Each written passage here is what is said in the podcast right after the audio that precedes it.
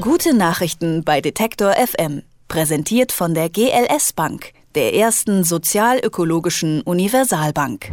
Studieren ist nicht nur schönes, freies Studentenleben und ab und zu mal eine Prüfung. Studieren ist leider auch ziemlich teuer. Wohnung, Essen, Studien- und Semestergebühren, hier mal eine Exkursion, da mal ein Fachbuch. Das wird ganz schön viel. Der durchschnittliche Student gibt laut Deutschem Studentenwerk 800 Euro im Monat aus. Über die Dauer seines Studiums kommt da schon mal ein schöner neuer Mittelklassewagen zusammen. BAföG ist die eine Möglichkeit, doch das deckt ja selten den ganzen Lebensunterhalt ab. Die andere ist ein Studienkredit. Der soll ja aber eigentlich das eigene Leben im Studium finanzieren und eben nicht für Studiengebühren und so weiter draufgehen. An der Uni Witten-Herdecke hat man ein anderes Modell entwickelt, den umgekehrten Generationenvertrag. Wer da studiert, zahlt erstmal nichts. Erstmal. Er bezahlt später, wenn er dann nämlich Geld verdient. Wie das funktioniert, das können wir uns jetzt erklären lassen von Niklas Becker. Er ist Vorstand der Studierendengesellschaft Witten-Herdecke. Hallo, Herr Becker. Hallo, grüß Sie. Also, ich habe es eben gesagt, es gibt BAföG und den Studienkredit. Bei Ihnen gibt es dazu noch den umgekehrten Generationenvertrag. Klingt jetzt für mich eher kompliziert. Was ist das? So kompliziert ist es gar nicht. Es war damals so, dass der Präsident unserer Uni auf die Studierenden zugekommen ist 1995 und hat gesagt, ohne eure finanziellen Beiträge geht es hier einfach nicht mehr.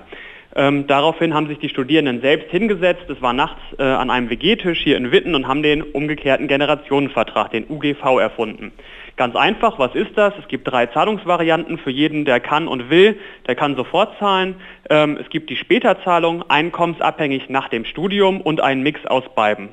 Ähm, das ist ganz wichtig, es werden drei Freiheiten dadurch äh, beschützt. Einmal die Freiheit des Zugangs zum Studium, das heißt, jeder kann sich ein Studium in Witten leisten, egal ob er aus reichem Elternhaus kommt, im Lotto gewonnen hat oder auch nicht.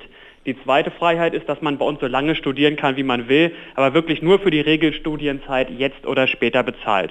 Die dritte Freiheit ist, dass man, wenn man sein Studium hier abgeschlossen hat, nicht wie beim Studentenkredit das Geld zurückzahlen muss, sofort mit Zins und Tilgung, sondern dass man die Ausleihung zurückzahlen kann, wenn man sich leisten kann. Das heißt, man kann sich seiner Berufung widmen und muss nicht zwangsläufig einen Job in Anspruch nehmen, der einem viel Geld zahlt. Eigentlich ziemlich schlau. Ich bezahle nichts jetzt, wenn ich studiere und später, wenn ich es mir eh leisten kann, dann bezahle ich Geld dafür. Wie sind denn die konkreten Regeln für diese Rückzahlung später? Wie läuft das ab? Es ist so, dass sich jeder, der bei uns studiert hat und dann fertig ist, äh, der schickt uns einmal im Jahr seinen Einkommensteuerbescheid zu. So sehen wir, wie viel ähm, unser ehemaliger Kommilitone, unsere ehemalige Kommilitonin dann verdient und da ziehen wir eine Vorsorgepauschale ab und von dem, was übrig bleibt, nehmen wir dann einen gewissen Prozentsatz, je nachdem, was man hier studiert hat. Wenn man hier einen Bachelor nur gemacht hat, ist es natürlich weniger, als wenn man hier einen Bachelor und Master gemacht hat und für unsere ähm, Humanmedizin-Studierenden, da ist natürlich auch nochmal ein anderer Betrag. Das heißt, man kann es so pauschal nicht sagen. Wichtig ist aber, man zahlt erst, wenn man sich leisten kann. So die Faustformel ist, ab 30.000 Euro brutto, da geht es erst los. Und es gibt nach oben für alle Chefärztinnen und alle, die zu einer Unternehmensberatung gehen, auch eine Obergrenze. Das heißt, man zahlt sich auch nicht dumm und dämlich zum Schluss. Das Ganze ist ein Solidarmodell. Man hat ja damals das Geld bekommen, nicht direkt in die Hand, sondern man hat, es wurde für einen gezahlt. Und wenn man dann im Berufsleben steht, zahlt man zurück für die dann studierende Generation. Also es ist wirklich ein Solidarmodell. Jetzt kann es ja aber auch sein, dass ich plötzlich doch im Lotto gewinne und mal eben alles auf einmal zurückzahlen will, weil ich es nicht so lange hinziehen möchte.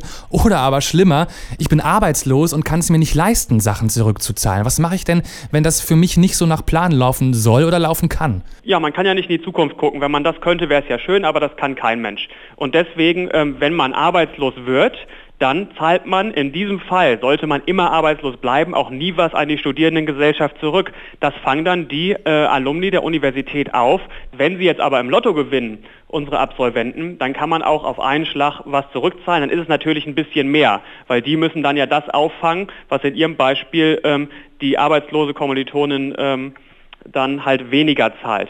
Nun ist es aber so, ähm, wir kennen ja die Statistiken, arbeitslos ist hier noch keiner geworden, aber es gibt natürlich ähm, Fälle, dass ein Arzt oder eine Ärztin sagt, nein, ich werde jetzt nicht so schnell wie möglich Chefärztin, sondern ich gehe zu Ärzte ohne Grenzen oder arbeite für eine andere NGO.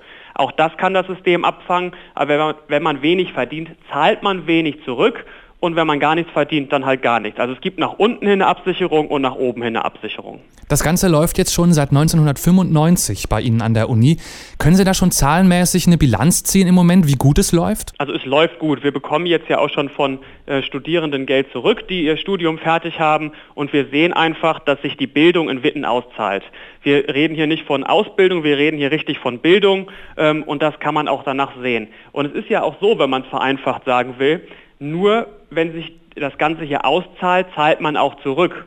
Und ähm, das sehen wir wirklich äh, in Zahlen ausgedrückt und auch in den Berichten, die uns unsere Alumni äh, senden. Das funktioniert seit 20 Jahren gut an dieser Uni und wir wachsen weiter und es wird auch weiterhin gut funktionieren. Also das System hat sich wirklich bewährt, äh, wurde auch schon ein, zwei Mal kopiert, aber nie in dem Umfang. Sie müssen sich das so vorstellen, wenn hier ein, ähm, ein Junge, ein Mädchen, was Abi hat, ähm, an unsere Uni kommt und im Auswahlgespräch sitzt, wird nie die Frage gestellt, kannst du dir das überhaupt leisten? Die Frage muss nie gestellt werden, weil der Vertrag wird mit uns, der Studierendengesellschaft, dem Verein von Studierende für Studierende geschlossen. Sie sind jetzt Vorstand der Studierendengesellschaft, kümmern sich also nicht nur um die Organisation von diesem Programm, sondern studieren auch noch selbst, vielleicht irgendwie nebenbei. Liegt denn echt die gesamte Orga und die Abwicklung von diesem umgekehrten Generationenvertrag in den Händen von Ihnen, den Studierenden? Schaffen Sie das? Ähm, ja, es liegt in unseren Händen. Wir sind äh, mehrere Kolleginnen und Kollegen hier und wir studieren alle. Wir haben auch noch ähm, festangestellte Mitarbeiterinnen, die das Operative abwickeln. Aber das Studium, ja, natürlich leidet es manchmal zeitmäßig drunter, aber das ist ja auch eine Freiheit, die wir beschützen, nämlich dass man hier so lange studieren kann, wie man möchte. Ganz wichtig ist noch zu sagen, uns gehört sogar ein Stück der Universität. Wir sind Gesellschafter der Uni, das heißt, wenn wir in der Gesellschaftsversammlung sitzen mit äh, großen Stiftungen und großen Unternehmen, dann könnten wir zum Beispiel auch sagen, hey, es gibt nicht genug zum Beispiel Mikroskope oder Bücher, da ist ein Problem und dann hört sich das unsere Unileitung an. Ähm, so können wir halt auch gucken im Großen und Ganzen, dass die Mittel vernünftig verwendet werden. Das ist halt ganz wichtig und das ist aus unserer Meinung auch damals schiefgelaufen mit den Studiengebühren.